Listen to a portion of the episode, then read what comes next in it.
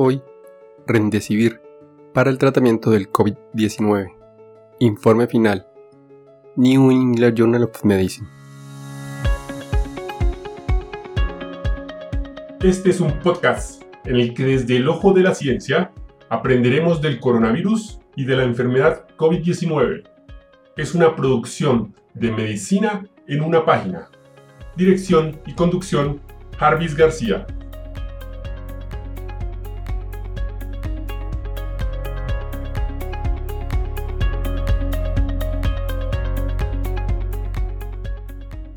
El Remdesivir es un medicamento antiviral, un nuevo profármaco usado por primera vez en el 2009, que pertenece al grupo de los análogos de nucleótidos.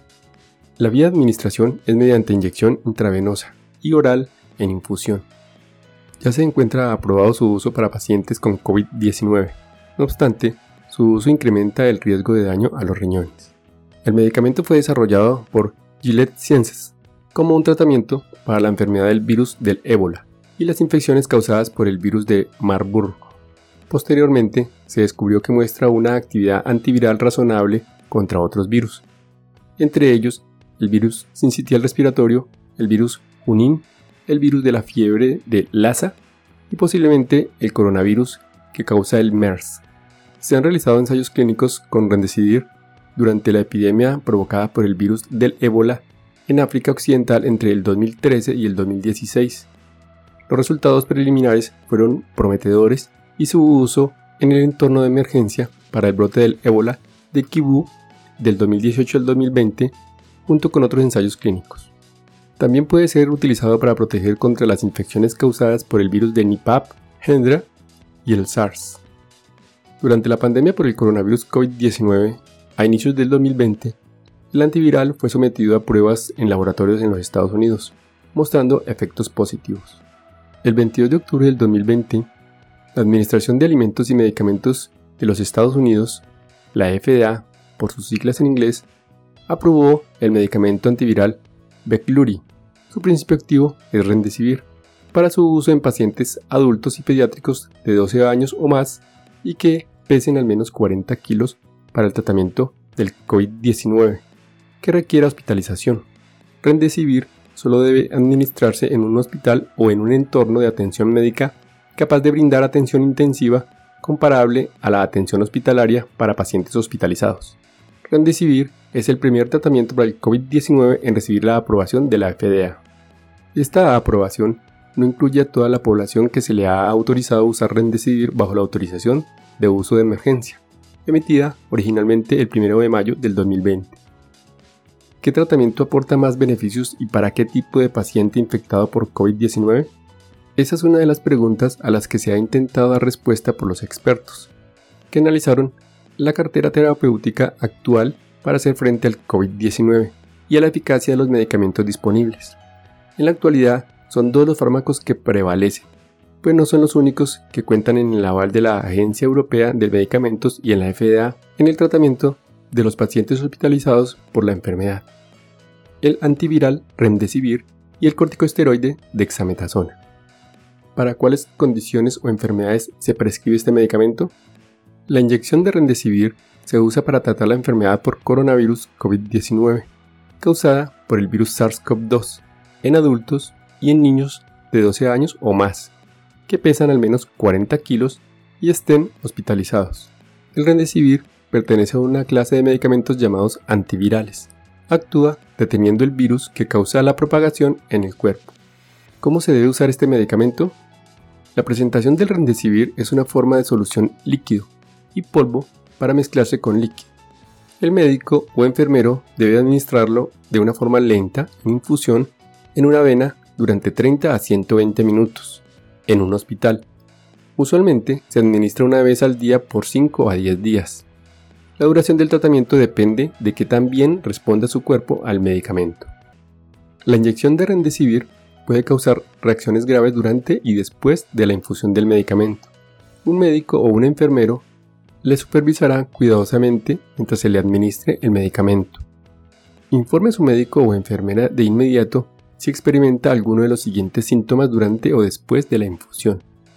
Escalofríos o temblores, náuseas, vómitos, transpiración, mareos al ponerse de pie, sarpullido, sibilancias o dificultad para respirar, ritmo cardíaco anormalmente rápido o lento, o hinchazón de la cara, garganta, lengua, labios u ojos. Es posible que su médico deba disminuir su infusión o detener el tratamiento si usted experimenta estos efectos secundarios. En el caso de Rendecibir, cada vez existe más evidencia sobre su beneficio a pacientes graves. La revista The New England Journal of Medicine publica el artículo en noviembre 5 del 2020 titulado Rendecibir para el tratamiento del COVID-19, informe final, donde se mostró que el Rendecibir fue superior al placebo al acortar el tiempo de recuperación en adultos hospitalizados con COVID-19 grave.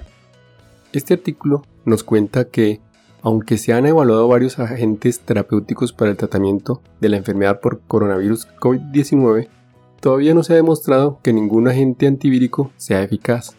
El artículo muestra el estudio donde se realizó un ensayo doble ciego, aleatorizado y controlado, con placebo de rendecibir intravenoso en adultos que fueron hospitalizados con COVID-19 y tenían evidencia de infección del tracto respiratorio inferior. Los pacientes fueron asignados aleatoriamente para recibir rendecibir dosis de carga de 200 mg día seguida de 100 mg día durante el máximo de 9 días o placebo durante un máximo de 10 días. El resultado primario fue el tiempo de recuperación definido por el alta hospitalaria o la hospitalización solo con fines de control de infecciones.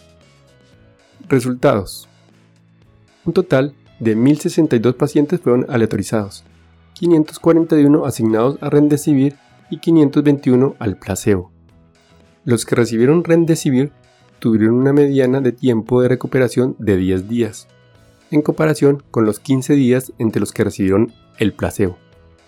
En un análisis que utilizó un modelo de probabilidades proporcionales, encontró que los pacientes que recibieron Rendecibir tenían más probabilidades que los que recibieron placebo de tener una mejoría clínica en el día 15. Las estimaciones de mortalidad de Kaplan-Meier fueron de 6.7% con Rendecibir y de 11.9% con placebo el día 15 y del 11.4% con Remdesivir y del 15.2% con placebo en el día 29. Se informaron eventos adversos graves en 131 pacientes de los 532 pacientes que recibieron Remdesivir, o sea, el 24.6%, y en 163 de los 516 pacientes que recibieron placebo, o sea, 31.6%. Conclusión final del artículo. Los datos muestran que el Remdesivir fue superior al placebo al acortar el tiempo de recuperación en adultos que fueron hospitalizados con COVID-19 tenían evidencia de infección del tracto respiratorio inferior. Ahora como una conclusión personal, me gustaría que tengan en cuenta que el Remdesivir solo tuvo impacto en disminuir los días de hospitalización y no hubo el impacto que se esperaría sobre la mortalidad de los pacientes, comparado con el que tuvo la dexametasona en este caso y eso explica probablemente la principal razón de por qué este es el momento en que se está usando la dexametasona en los protocolos de atención de pacientes COVID hospitalizados y no estemos usando el Remdesivir. Y hasta aquí el episodio de hoy. No olviden pasar por la descripción donde dejo los links para mejor revisión del tema. Chao chao. Recuerden, pensando en el coronavirus, al enemigo es mejor conocerlo para acabar, acabar, acabar, acabar.